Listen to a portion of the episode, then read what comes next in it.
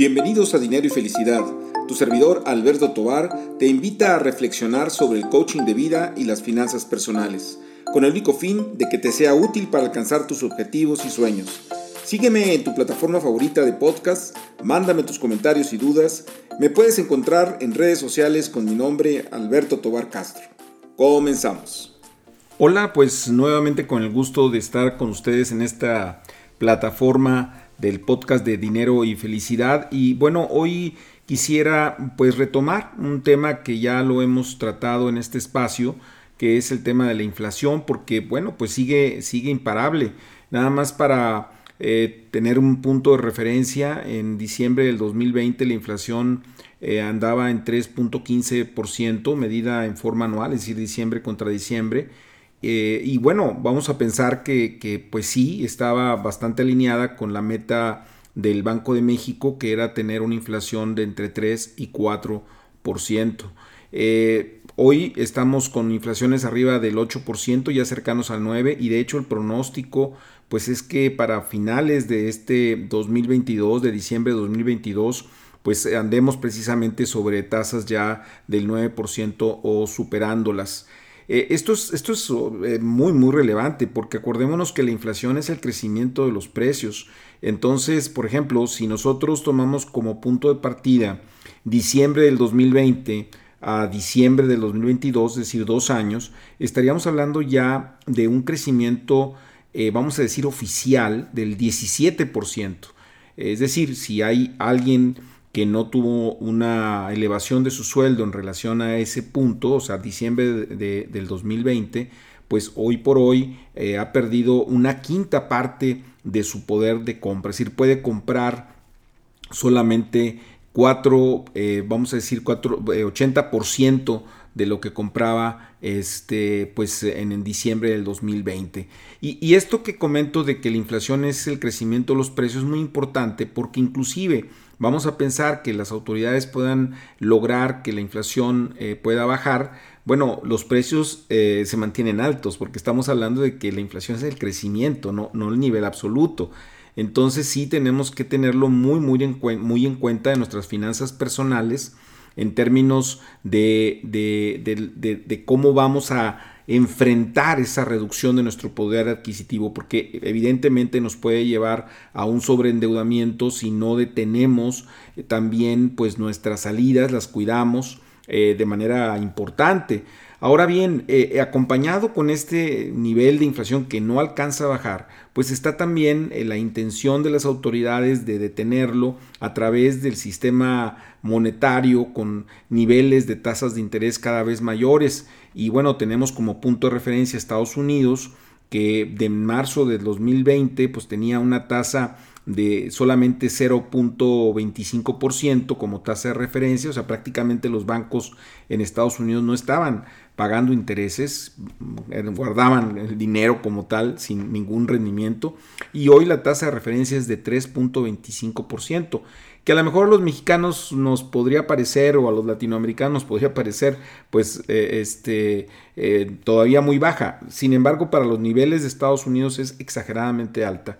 Eh, por ejemplo, en el caso de México, teníamos en julio del 2020 4.25% como tasa de referencia del Banco de México y ahora está pues al doble 8.5 y se espera que siga que siga subiendo. Recordemos que la última tasa eh, o aumento de referencia de la Fed fue de, de, 3 cuartos de puntos hasta 0.75% y se espera que México eh, siga esa, esa alineación con el con la, con la Fed, con el Banco Central de Estados Unidos y tenga eh, una elevación pues similar, lo que significaría que estaríamos arriba de tasas del, del, del 9%, como alrededor del 9.5%.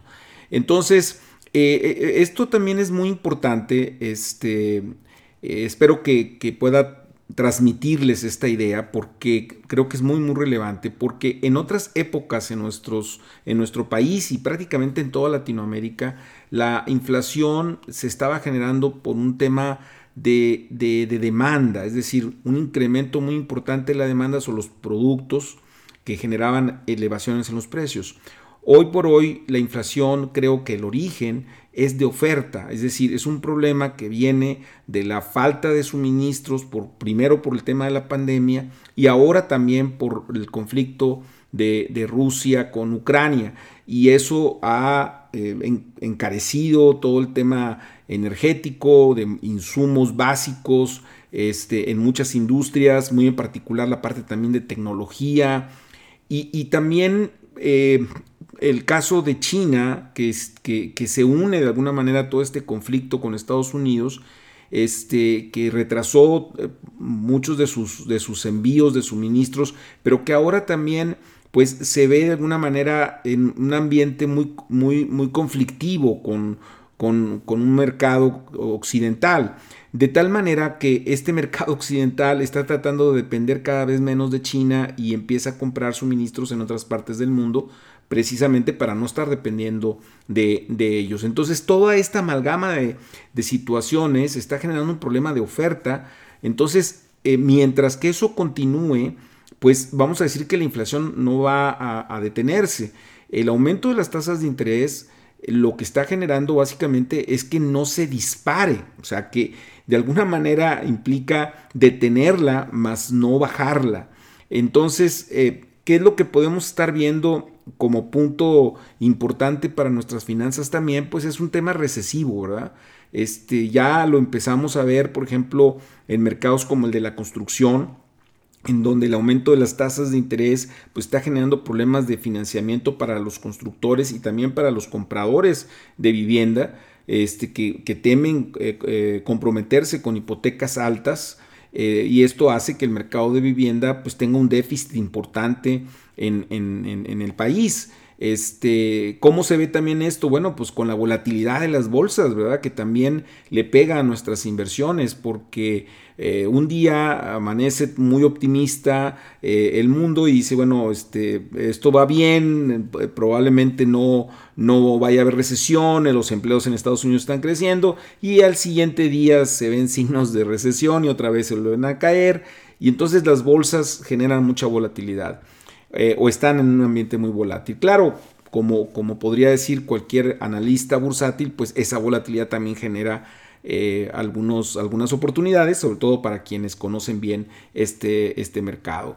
Y, bueno, el caso, por ejemplo, del, del, dólar, del tipo de cambio, se ha hablado mucho en el caso de México del famoso superpeso, y básicamente es porque la alineación del Banco de México con la Fed en cuanto a tasas de interés, pues permite que México esté ofreciendo tasas eh, para los inversionistas eh, muy buenas y de, comparadas obviamente con, con, Estados Unidos. Estamos hablando de un diferencial de prácticamente el doble, o sea, de 3.25 actualmente a 8.5, que se va a ir arriba de 9. Entonces, eso hace que los inversionistas pues continúen en México, inclusive aumenten sus, sus, posesiones en, México, en un mercado pues con, cierta estabilidad, con cierta eh, eh, visión de largo plazo positiva y eso hace que, el, dólar siga, vamos a decir, barato y, que el peso esté, esté fortalecido.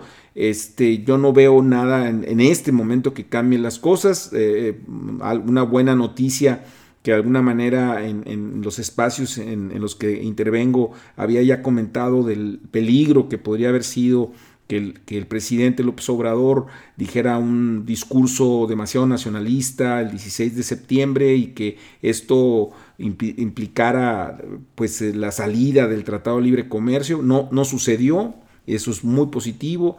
Este, y que al contrario, yo creo que México eh, irónicamente, se está viendo beneficiado de toda esta, eh, pues, eh, todo este conflicto internacional, porque si, si Estados Unidos, que es nuestro principal socio y con quien tenemos una amplia frontera, este, tiene problemas, en este caso con China, que es su principal proveedor, pues ¿Con quién podrá sustituirlo? Bueno, lo más cercano es precisamente México y está todo el tema del nearshoring que ya muchas empresas están aprovechando y que estamos viendo crecimientos importantes de inversión extranjera en nuestro, en nuestro país.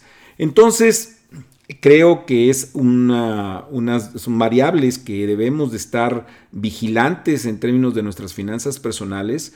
Eh, yo creo que tenemos que tomar en cuenta que la inflación, cuando menos en el corto plazo, no vamos a ver una reducción. Tenemos que seguir pensando en eh, cuidar los gastos por un lado y, y también por el otro buscar ingresos adicionales si queremos mantenerlos y ser muy prudentes también en términos de la de, la, de las inversiones, por lo que comentaba de la volatilidad, creo que se van a estar dando, eh, presentando eh, algunas eh, opciones interesantes en el mercado de dinero, en, el sistema bancario, este, con tasas más altas y yo creo que también en, el caso de los bonos, este, como siempre, pues investigar sobre en lo que nos estamos metiendo en inversiones, pero creo que podrían presentarse ahí cosas interesantes, pero tenemos que estar muy, muy, muy cuidadosos de todo, de todo este mercado.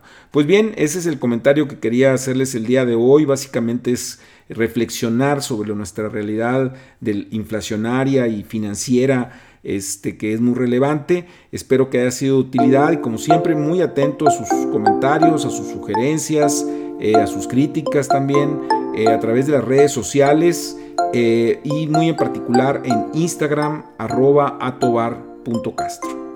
Hasta la próxima.